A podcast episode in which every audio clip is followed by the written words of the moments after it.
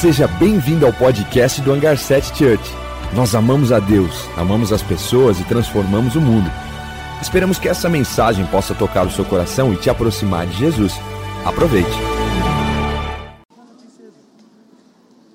Uau! E você que conheceu Jesus depois, já tem mais de 18 anos, você pode vir aqui também que a gente vai te consagrar. Brincadeira, você já é consagrado. Amém? Vamos ficar em pé mais uma vez. Nós estamos com uma visita incrível aqui. São os pais da Cat, que vieram da Irlanda, diretamente para o Brasil. Fazem assim, os pais estão ali. Hello, my friends. Eles que ensinaram a Cat a fazer Caramel Square, toda aquela parada que tem no Brandon's Café. Sejam bem-vindos. Vieram de longe para cá. Muito obrigado pelo privilégio de ter vocês aqui. Vamos orar? Deus, nós te agradecemos pelo privilégio que nós estamos aqui como uma família, Pai. Nós te agradecemos por juntos estarmos aqui para realmente contemplar a tua face, fazer com que o teu nome seja exaltado sobre o nosso meio, Pai.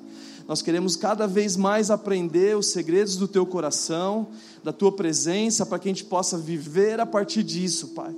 Não queremos viver uma vida por acaso, não queremos viver uma vida de qualquer jeito, que o Senhor possa nos dar o propósito de vida perfeito, para que a gente possa construir a partir de quem Tu és, de, da Tua vida em nós, Pai.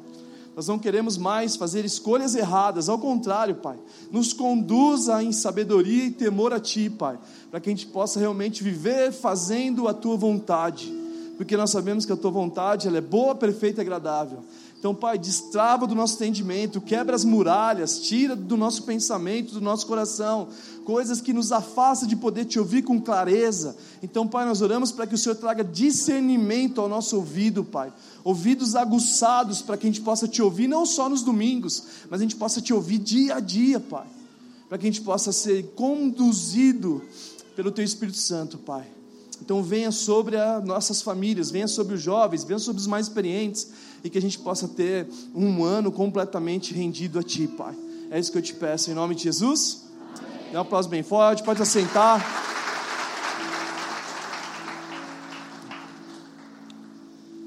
Foi muito bom, os voluntários, a gente invadiu o shopping em Jaraguá.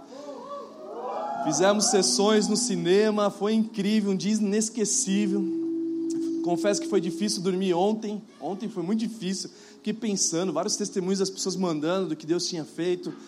E o mais que me impressionou foram ver jovens, homens e mulheres também, que talvez não tinham, sei lá, perspectiva de vida nenhuma. Não tinha, de repente, os, os próprios familiares devem ter falado assim: ah, você não vai dar certo na vida.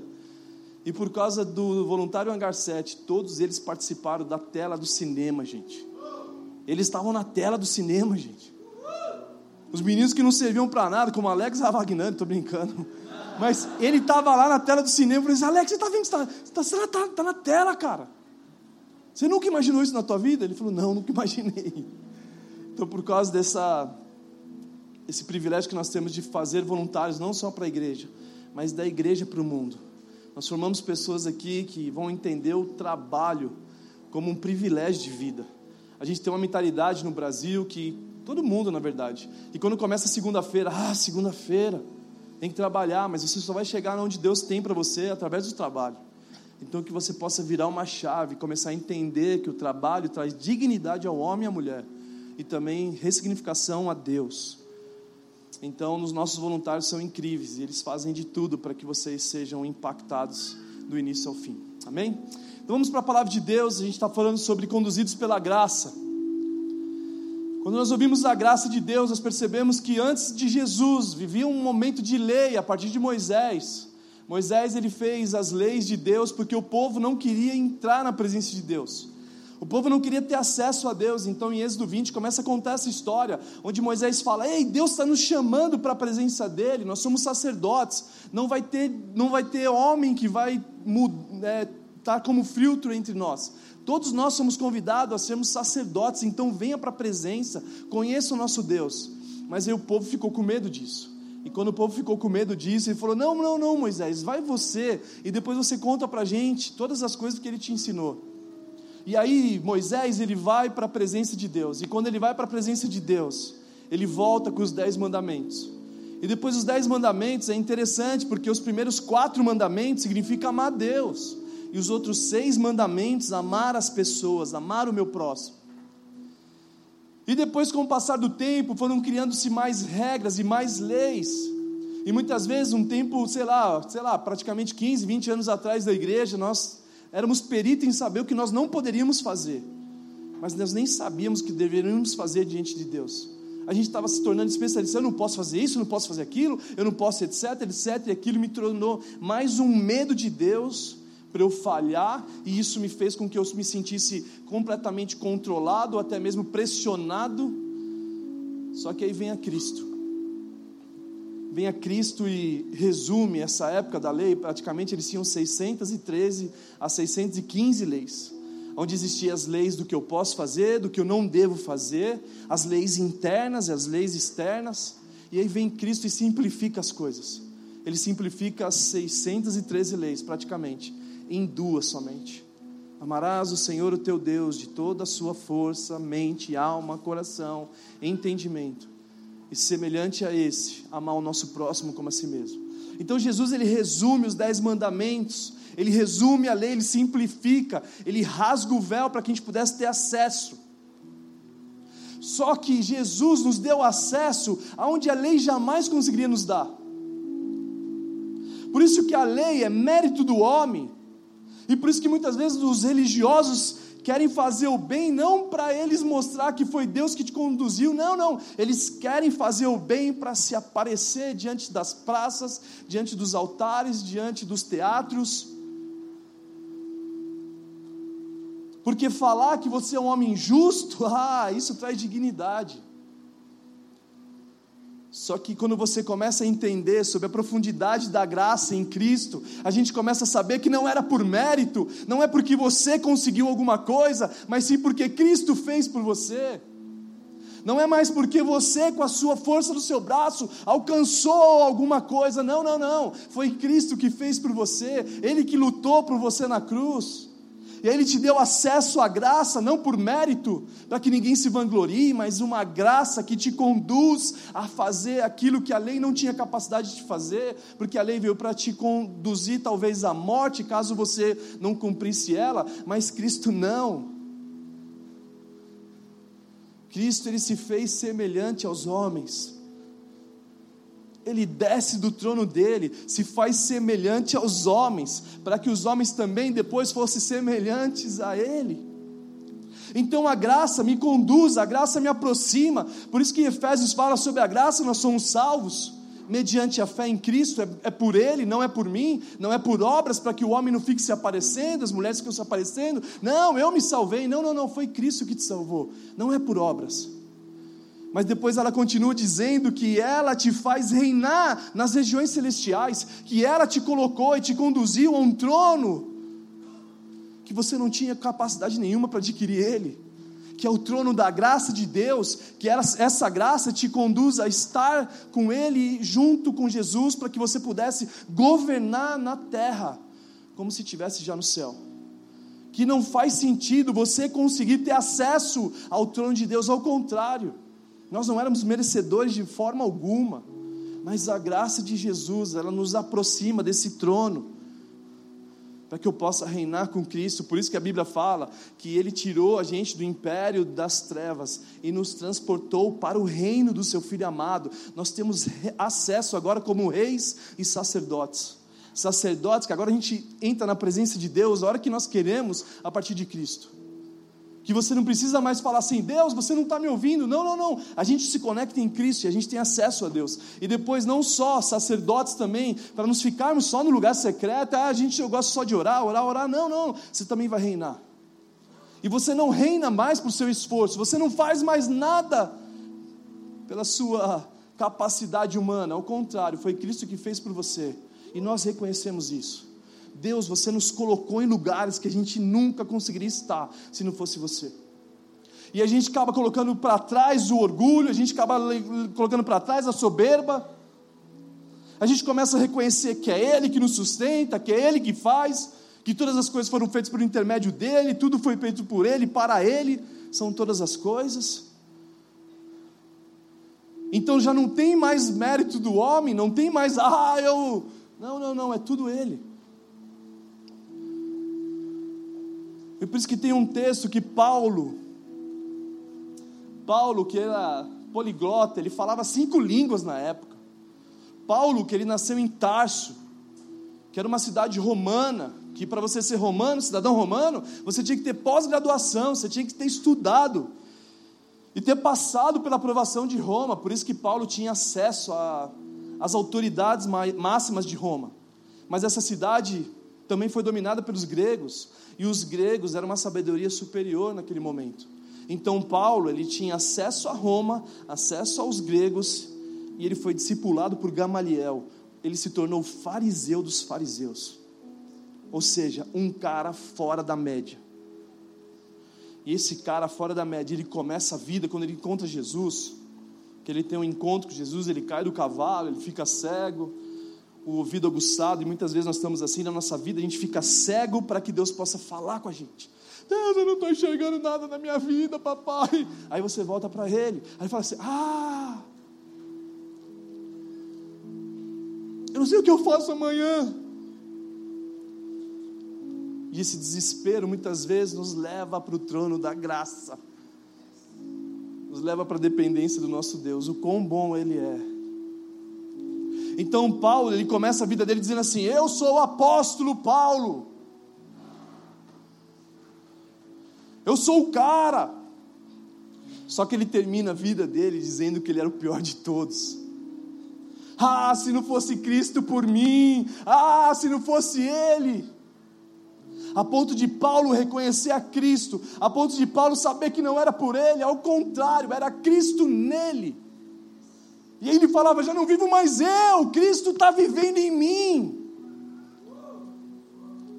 Então, um cara que tinha acesso a todas as cidadanias da época, ele podia viajar a Ásia inteira na época, ele foi para a Itália, ele foi para a Espanha pregar o Evangelho. Ele tinha acesso, ele podia ter qualquer lugar, ele podia entrar. E ele tinha direito, talvez, de ser orgulhoso, tinha direito, talvez, de se achar superior às outras pessoas. Mas quando ele conheceu a Cristo de verdade, ele sabia que ele era um nada e todas as coisas que Paulo adquiriu na vida, ele tinha como esterco. Ele falava assim, cara, tudo que eu adquiri, toda a pós-graduação, quando eu conheci a Cristo, eu percebi que aquilo era nada. Que aquilo era nada. E eu não estou te estimulando você não estudar, ao contrário, a gente tem que estudar sim. Mas que o estudo não se torne o teu Deus. Porque a tua faculdade não morreu numa cruz por você, quem morreu na cruz foi Jesus. Então é esse Deus que nós confiamos, é nele que nós dependemos. E aí, Paulo, nessa transição, ele fala do texto de 2 Coríntios 12. Ah, deixa eu só ajustar aqui. Toda vez que eu beber água, vocês podem aplaudir para ficar um, né? Fica um espaço meio vazio no culto, né? Então eu vou beber água só para ensaiar, tá bom? Uau! Agora ficou bom.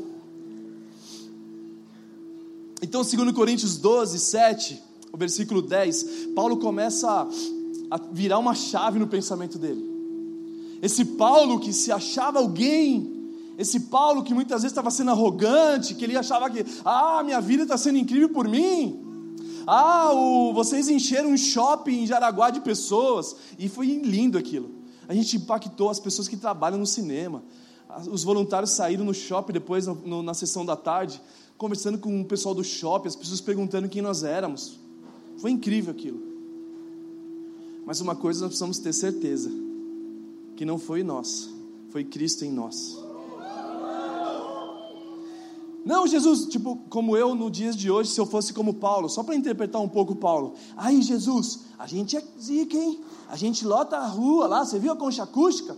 A prefeitura fez pensando que era para fazer não sei o que lá, mas ele sabia que era para a gente ocupar. A gente bomba lá, a gente é demais. Olha que a igreja tal, tá, dois cultos, daqui a pouco vai fazer três cultos. A gente é bom demais. Paulo era assim. Até ele entender que não tinha a ver com ele, tinha a ver com quem chamou ele, com quem morava nele. Que o mesmo Espírito que ressuscitou Jesus, ele está em nós e é tudo sobre ele. Então, quanto mais eu saio de cena, quanto mais eu falo, é Jesus, é Jesus, eu começo a entender o propósito pelo qual Ele me chamou.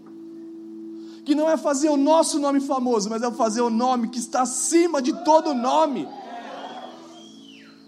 Então, Paulo, ele lê em 2 Coríntios 12, 7 ao 14, fala assim: para impedir que me exaltasse, para impedir que me exaltasse por causa da grandeza dessas revelações, foi me dado um espinho na carne um mensageiro de Satanás para me atormentar.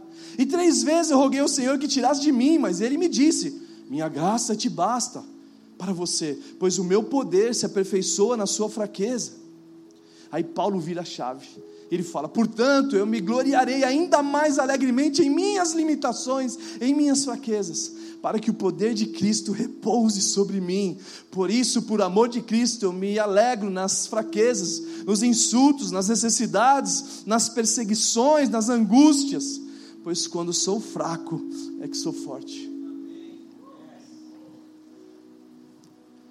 Então Paulo ele começa a achar o cara, ei, eu tenho umas revelações incríveis do céu, eu tenho umas revelações poderosas que Deus está me dando, e eu estou me tornando um cara impossível.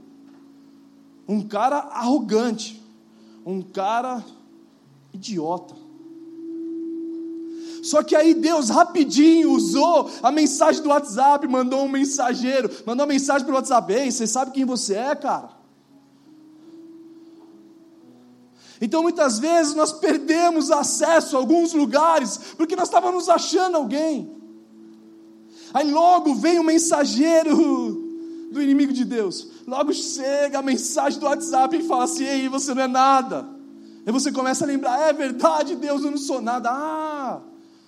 Só que aí Paulo, ele corre para Deus. Ele pede para Deus, ele faz uma oração a Deus. Ele começa a saber que a soberania de Deus usava a fraqueza dele para aproximar ele da cruz. E quando ele falou no primeiro ponto, a minha graça é suficiente para você, pois o meu poder se aperfeiçoa na sua fraqueza. Ei, igreja Hangar 7, a graça de Deus é suficiente para vocês. A graça dele é o suficiente. Porque ela se aperfeiçoa onde você tem limitações onde você não consegue mais ter acesso, onde o mundo ficou de ponta cabeça, a graça dele é o suficiente para você. Porque Deus usa a soberania dele para te aproximar dele dessa forma. Então Paulo fala assim: Eu orei por três vezes, ei Deus, tira de mim essa fraqueza, tira de mim essa espinha. Você não está vendo meu WhatsApp toda hora esse cara mandando mensagem para mim, dizendo que eu não sou ninguém.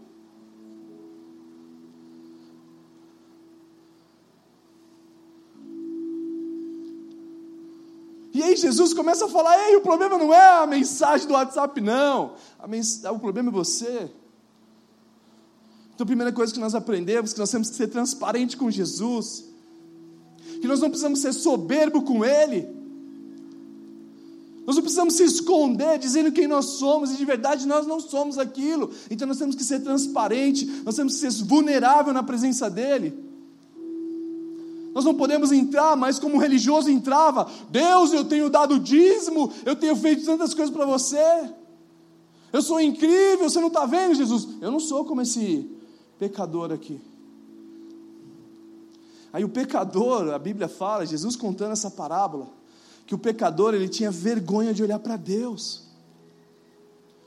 Por causa das burrices que ele tinha feito, ele tinha vergonha e falou assim: Filho de Davi, Deus, eu, Deus, tem misericórdia de mim. Enquanto um estufava o peito, erguia o queixo assim: Ei Deus, eu sei que você me conhece, porque eu sou o cara. O outro ali, ajoelhado, sofrendo: Meu Deus, eu não sou ninguém. E Jesus falava que Deus estava ouvindo mais o humilde do que aquele que se achava alguém. Então a lei, na verdade, ela te fez você fingir que você era algo que você não era. Mas a graça de Deus não. A graça de Deus é para confundir os sábios. É para fazer do fraco forte. Por isso que em Joel fala: diga ao fraco, forte sou. Joel estava passando por uma grande crise, eles iam lutar com a batalha, o exército era maior, e eles estavam se contagiando na mensagem, dizer: Ei, diga ao fraco, forte sou, porque foi através do profeta que eles receberam essa mensagem. Porque no reino de Deus o fraco é forte. Diferente desse mundo. Nós temos que ser vulneráveis, transparentes, nós temos que entregar nossas limitações. Ei Deus, tu sabes das minhas limitações, eu entrego na tua cruz. Ei Deus, tu sabes das minhas falhas que eu cometo, então me livra delas, Pai. Mas muitos de nós queremos nos libertar da nossa escravidão, das nossas falhas, pelo nosso esforço, e nós não conseguimos. Porque o dia que nós entendemos que Jesus já te libertou, você só precisa estar nele. Ele já conquistou a cruz. É como se quisesse pagar uma dívida que já foi paga. É como se chegasse uma conta na tua casa, que você recebesse lá a conta do teu telefone celular, tá pago, está zero, você não tem que pagar nada. Aí você liga lá para, sei lá qual empresa, companhia que é a tua empresa, você liga assim, ei, a minha conta viu paga, mas quem que pagou? Eu quero pagar. Não, já está pago, filho. Não, mas eu não quero, eu quero pagar. Não, já está pago. Não, mas eu quero pagar. Muitas vezes nós não entendemos o que Jesus fez na cruz, então nós estamos sendo escravos do pecado por uma falha de erro na nossa mentalidade. Por isso que vocês não é mais escravo do pecado. Você é livre em Cristo. Então, a minha libertação está nele, e por isso que a minha graça te basta, e o meu poder é aperfeiçoado na sua fraqueza. Onde você era fraco, agora você se torna forte. Onde você não era exemplo, você se torna exemplo. Porque Cristo em nós é a esperança da glória. É Ele em nós. Então nós temos que permanecer humildes na presença dEle. E aí quando Paulo ele ora, Deus responde a oração dele. Deus responde a oração de Paulo, mas não da maneira que ele desejava. Mas Deus fez algo maior. Porque muitas vezes nós queremos que Deus responda a nossa oração. Nós queremos colocar a cadeira do diretor de cinema e falar assim: Ei Deus, entre em cena agora. Luz, câmera, ação. Chega agora, Deus. A gente mal sabe o que está acontecendo. Por isso que quando Jesus foi ressuscitar Lázaro, ele atrasa quatro dias. Sabe por que Jesus atrasou quatro dias para chegar na Judéia? Porque Marta e Maria, que estavam em desespero com seu irmão morto lá na tumba, tinha um monte de judeu religioso dizendo: Ei, vocês não é amigo de Jesus? Ele não ressuscitou um monte de gente, ele não está fazendo um monte de milagre, e por que não vem aqui? E quando Jesus chega, Marta entra em desespero e fala assim: Jesus, por que você demorou tanto? Jesus demorou quatro dias porque o judeu sabia que o morto naquela época poderia ressuscitar depois do terceiro dia, mas do quarto, nunca. Então Jesus chegou no tempo certo para mostrar que Ele é Deus. Então não adianta você usar a cadeira do diretor de cinema para falar luz, câmera, ação e vem, Deus. O que nós temos que fazer é: Deus, eu não estou entendendo nada, mas eu confio em Ti. Deus, eu não sei o que está acontecendo na minha vida, mas eu sei que todas as coisas cooperam para o bem daqueles que amam a Deus. Eu sei que o que você está fazendo é maior do que eu, eu não consigo entender, mas eu confio em Ti. Eu confio em Ti. Então Deus responde a oração de Paulo, mas não da forma que ele desejava. Ele faz algo melhor. Ele fala: Ei, darei a minha graça para você superar isso na minha presença. Ei, Paulo, você só vai conseguir ser forte na minha presença. Ei, Paulo, você só vai passar suas limitações se você confiar em mim. Então a soberania de Deus usou isso como um imã para atrair a gente para a cruz um imã para te aproximar dele, um imã para saber que nós não somos nada sem ele. Estava conversando com um amigo meu, Davi Lago, ele é um, um cara incrível. E eu falando com ele assim, aí o Davi falou assim: Juan, Juan, Juan, Você precisa me lembrar, Juan. Eu falei: O quê? Você precisa me lembrar que eu sou um, um estrume. Mas como assim, Davi? É, eu sou um estrume. Mas na presença de Jesus, de estrume, eu passo a ser um instrumento. Que o Davi é muito engraçado quem conhece ele. Eu falo assim, então tá bom, Davi. Toda vez que eu te ver, eu falo assim, é estrume, você está continuando sendo instrumento? Então as nossas limitações é para te apontar para Cristo, as nossas limitações é porque nós não temos o entendimento que Ele tem. Por isso que os pensamentos deles são superiores ao nosso. Assim como os céus são superiores à terra, assim são os meus pensamentos que eu tenho para vocês. Os meus pensamentos são superior. Por isso que se você está esgotado e você quer realmente estar tá cansado, a ponto de você, de repente, como as pessoas estão fazendo hoje, sei lá, morrer, se entregar, viver como se hoje fosse o último dia da tua vida. Ei, a cruz de Jesus está chamando, ei, eu sou o caminho, eu sou a verdade, eu sou a vida.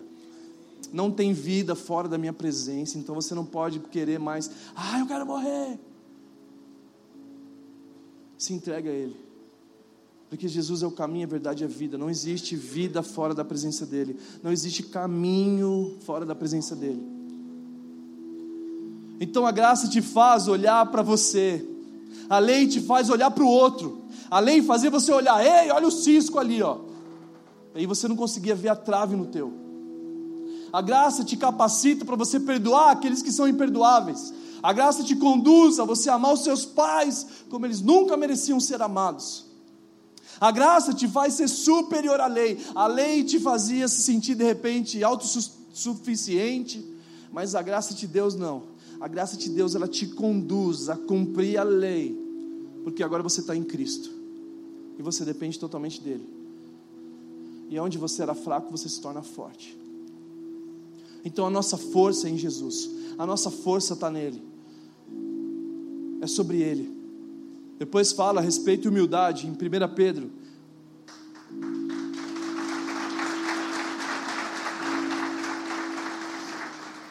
1 Pedro 5, 5 diz assim: Da mesma forma, jovens, sujeite-se aos mais velhos, sejam todos humildes um para com os outros, porque Deus se opõe aos orgulhosos, mas concede graça aos humildes. O orgulho antecede a queda. Quando você percebe que uma pessoa caiu, você fala assim: é, Eu já sei o que aconteceu antes de você cair. Porque a Bíblia fala que é orgulhoso. O cara devia ser orgulhoso, a pessoa deveria ser um orgulhoso. E aí Deus está trabalhando a humildade nele.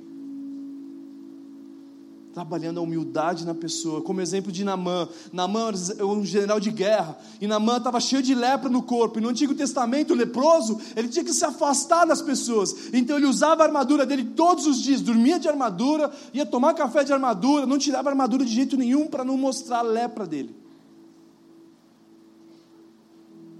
E aí, de repente, uma menina que amava Jesus, que era o povo de Deus, que tinha sido perseguido por Namã, ela fala assim: Ei, Namã, eu sei que se você pular no Rio Jordão, Deus pode te curar. Ah, se você pular sete vezes no Rio Jordão, Deus pode te curar. Ele ficou pensando: como assim pular no Rio Jordão? O Rio Jordão é o pior rio de Damasco. O pior rio que tem em Damasco é superior ao Rio Jordão. E Deus, na verdade, queria tratar a humildade de Namã. E aí Namã ele começa a descobrir que para pular no rio, que para mergulhar no rio de Deus, você tem que tirar a sua armadura.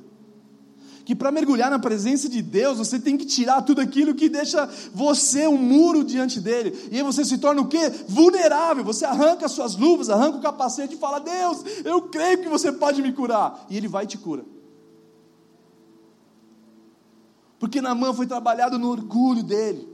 Ele se fingia ser uma coisa que ele não era, e muitas vezes nós estamos assim: Ei Deus, tu sabes o que a gente está fazendo, olha para o que a gente faz. Na empresa lá, a gente recebe elogios, os diretores estão falando que eu sou o cara, que eu sou a mina, e etc. E aí eu comecei, ah, e aí chegou a mensagem no WhatsApp. E se chegou a mensagem no teu WhatsApp, passa o telefone para nós, para a gente bloquear esse negócio. a gente não receber ela também. Mas que se tem uma forma de você não receber isso, que você se torne vulnerável na presença dele, humilde, sem arrogância, sem orgulho. Que assim como a Verônica cantou, tem tudo a ver com ele. Dois, aí Paulo começa a virar uma chave. Ele começa a se alegrar nas minhas fraquezas. Ele começa a agradecer a Deus. Ei Deus, eu me alegro porque você me fez fraco. Porque eu corro para a tua presença. Porque eu sei que aí quando eu sou fraco é que eu sou forte. Então, Deus, eu me alegro nos insultos, eu me alegro na perseguição, eu me alegro nas angústias, eu me alegro nas necessidades, Deus. Porque quando eu tenho necessidade, eu sei que eu posso correr para ti. E existem pessoas que vivem de necessidade, necessidade, estão sempre na necessidade porque não conseguem acessar. Ter acesso ao que Jesus disponibilizou para nós. Porque nós precisamos sempre estar de necessidade em necessidade para que a gente possa entender quem nós somos. Nós somos nada sem Ele que sim, nós temos que nos amar, porque se Ele nos amou, nós temos que nos amar. Porque existem pessoas no nosso meio que não se amam, que vivem 100% da vida para o outro, mas nós temos que entender que a Bíblia fala que Ele te amou, e se Ele te amou, você não é qualquer coisa. E aí, quando você sabe que você é amado por Ele, você se passa a amar, e você se passa a amar, aí você começa a amar o próximo, como a ti mesmo porque você vai descobrir que o teu próximo também é amado por Deus, assim como você também é. Só que nós sabemos, mesmo que nós somos amados, que é sobre Ele. Então nós começamos a nos alegrar, independente da fase que nós estamos vivendo, assim como Paulo fala em 4, Filipenses 4, 10 ao 13, que ele termina aquela frase incrível, que ele põe nos carros adesivados, tudo posso naquele que me fortalece. E quando a gente via um carro caindo nos pedaços com esse adesivo, a gente falava assim, esse cara está fazendo isso passar vergonha. Mas quando Paulo escreveu isso, ele estava dentro da cadeia.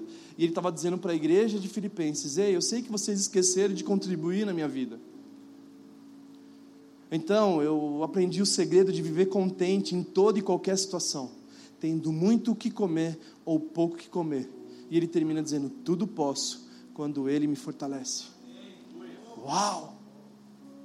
Então Paulo sabia que se ele tivesse muita comida, ele precisava que Deus fortalecesse ele, para que ele não se tornasse um arrogante, para que não se tornasse o cara, ei, eu estou com muita comida aqui, vocês querem comer? Ah, vai ter que beijar meu pé, né? Tipo assim, que exemplo maravilhoso, né? Vamos resolver esse exemplo, vai.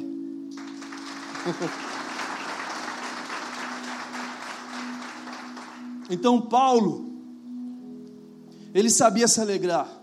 Eu aprendi o segredo de viver contente em toda e qualquer situação. Eu aprendi a ser alegre nas minhas dificuldades, eu me alegrarei nas minhas fraquezas, nas minhas limitações, nos insultos. Porque eu sei que quando eu sou fraco, Ele é forte. Porque eu sei que quando eu estou limitado, Ele é o meu Deus, eu sei em quem posso me refugiar. Assim como Davi fazia, o rei Davi, ele estava direto, ele falava: Ei Deus, tu sabes que o exército é numeroso, eu preciso do Senhor dos exércitos, então vamos reconhecer. Por isso que Davi era um, um homem segundo o coração de Deus. Depois desse texto aqui, que a gente vai ler em Coríntios, que diz sobre, os, se diz sobre os insignificantes e os desprezados. Então, em 1 Coríntios, do capítulo 1, versículo 26 ao 29, fala sobre nós, os insignificantes, os desprezados. E diz assim: Irmãos, pense no que vocês eram quando foram chamados. Poucos eram sábios, segundo os padrões humanos. Poucos eram poderosos, poucos eram nobres de nascimento. Mas Deus escolheu o que para o mundo é loucura, para envergonhar os sábios. Ele escolheu para o mundo que era fraqueza, para envergonhar o que era forte. Ele escolheu o que para o mundo era insignificante, desprezado, o que nada é, para reduzir a nada o que é, a fim de que ninguém se vanglorie diante dele. Eu não sei se vocês sabem quem vocês eram sem Jesus. Eu não sei quem vocês eram, tipo assim, quem vocês eram realmente sem ter encontrado Cristo. Eu, por exemplo, era o pior filho. Eu, por exemplo, era que dava tudo errado. Eu, por exemplo, era onde colocava a mão dava errado. E aí o Senhor me encontrou. Eu era ovelha negra da família, meus pais estão aí. E eu me transicionei para aquele que era insignificante para o significante. Eu transicionei a minha vida para aquele cara que não era ninguém, a fim de ganhar muitos. Eu sabia que minha vida não tinha significado se não fosse Cristo em mim. Por isso que os meus sonhos perderam completamente significado quando eu conheci os sonhos dele. E era impossível nós vivermos o que nós estamos vivendo se não for por ele. Por que, nós estamos vivendo um sonho de Deus? Nós vamos, sabemos que é impossível de viver um sonho de Deus sem que Ele esteja junto. Então nós reconhecemos que Cristo está em nós. Por isso que você, que era insignificante, desprezado, Deus vai te usar para confundir os sábios desse mundo. Para mostrar que o reino dele, ele pega o fraco e faz forte. Pega o jumentinho e faz um homem incrível, uma mulher incrível diante dos nobres dessa terra, para mostrar que ele é Deus, para mostrar que ninguém vai se vangloriar a não ser a ele. Três, a graça nos conduz. E por que, que a graça nos conduz? Porque ela nos ensina, ela te capacita, ela te atrai, ela faz você procurar ela. E quando você reconhece ela, que não é teu mérito, é porque Deus te amou e te atraiu para esse lugar. Você começa a ser ensinado por ela. Assim como fala em Tito, Tito 2, capítulo 11 ao 13 diz assim: Porque a graça de Deus se manifestou salvadora a todos os homens. Tito estava falando nesse, nesse momento de Jesus, que Jesus se manifestou salvador a todos os homens. A graça é Jesus. E depois continua dizendo assim: ela nos ensina a renunciar à impiedade, às paixões mundanas e a viver de maneira sensata, justa, piedosa nessa era presente, enquanto aguardamos a bendita esperança, a gloriosa manifestação do nosso grande Deus e Salvador, Jesus Cristo. Então essa graça, ela te ensina a viver de uma forma digna nessa era presente. A graça de Deus, ela não só te salva, mas ela continua trabalhando em você. A graça de Deus não é te colocar assim, ei, pode viver a vida que você quiser, que está tudo resolvido. Não, não, não, não. A graça de Deus primeiro ela te salva, depois começa a tua jornada de crescimento nela. Ela continua te ensinando, ei, ei, você vivia de uma forma impiedosa, né? Você não tinha piedade, você só pensava em você, né? Isso, eu só pensava em mim. Agora você vai começar nessa era presente, a pensar no mundo ao teu redor. Você vai começar a amar e cuidar dos seus pais, você vai começar a ser amado pelo seu pai também, e assim por diante, Deus começa a te capacitar para que você possa ser como ele. Por isso que Jesus ele se tornou semelhante aos homens, para que nós nos tornássemos semelhante a ele. Então é ele que nos ensina. Então quando Jesus estava aqui na terra, ele estava colocando em prática o reino dele.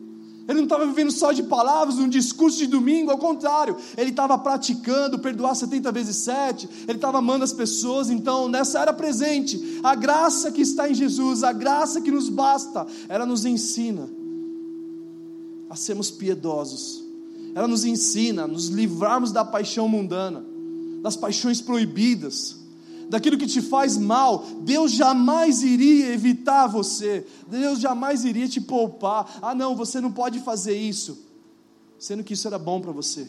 Deus sempre proíbe você de algo que faz mal para você, Ele sempre te poupa do mal. Então, quando Deus nos direcionou a certas coisas que nos prejudicam, Ele falou assim: ei, não façam isso, porque isso faz mal para você, e se faz mal para você, faz mal para mim, porque eu não te criei para isso. Então a graça nos ensina a viver de maneira sensata, justa, piedosa nessa era presente, enquanto a gente aguarda a volta de Jesus, enquanto a gente aguarda a volta daquele que era e que é e que há de vir. Então, não, simplesmente eu tenho que permitir que Cristo assuma o controle. Que o meu desejo, como pastor aqui do hangar, é que você saia daqui dizendo: Ei Deus, eu sei que eu dependo de Ti é que você deixa o teu orgulho na cruz, é que você deixa a falta de humildade na cruz, é que você sabe, Deus, eu sei que é você que faz todas as coisas, eu confio em Ti, eu não quero usar minhas estratégias hum, de manipulação, eu não quero usar minhas estratégias para alcançar, não, não, não, eu quero confiar em Ti, Deus. Então eu entrego o controle nas tuas mãos. Eu me rendo a ti, eu sou vulnerável, eu sou transparente. Porque Adão e Eva, quando eles viviam nus, eles não tinham vergonha, mas quando eles erraram, eles tiveram que se esconder, eles tiveram que fugir, eles se tornaram fugitivos. E nós não somos fugitivos, nós somos filhos dele. Fugitivo é o inimigo, porque nós resistimos a ele e ele fugirá de vós. É ele que foge, não é a gente. Então, nós temos que ser como? Nós temos que ser antes da queda, nós temos que viver antes do pecado. Você fala assim, ei Cristo, nós erramos. Então, eu sou vulnerável na tua presença. Eu entrego minha vida a ti. Eu entrego o meu caminho a você, porque você é o caminho. Depois, a expressão máxima da graça de Deus é a presença de Jesus no mundo. Não tem prova maior de amor quando Jesus veio até nós. Um Jesus que chama Emanuel, um Deus conosco. Ele está conosco. E o desejo dele é esse. Por isso que ele foi para fazer casa para nós. E ele falou assim: "Eu estarei com vocês até o fim dos tempos". Amém? Vamos ficar em pé.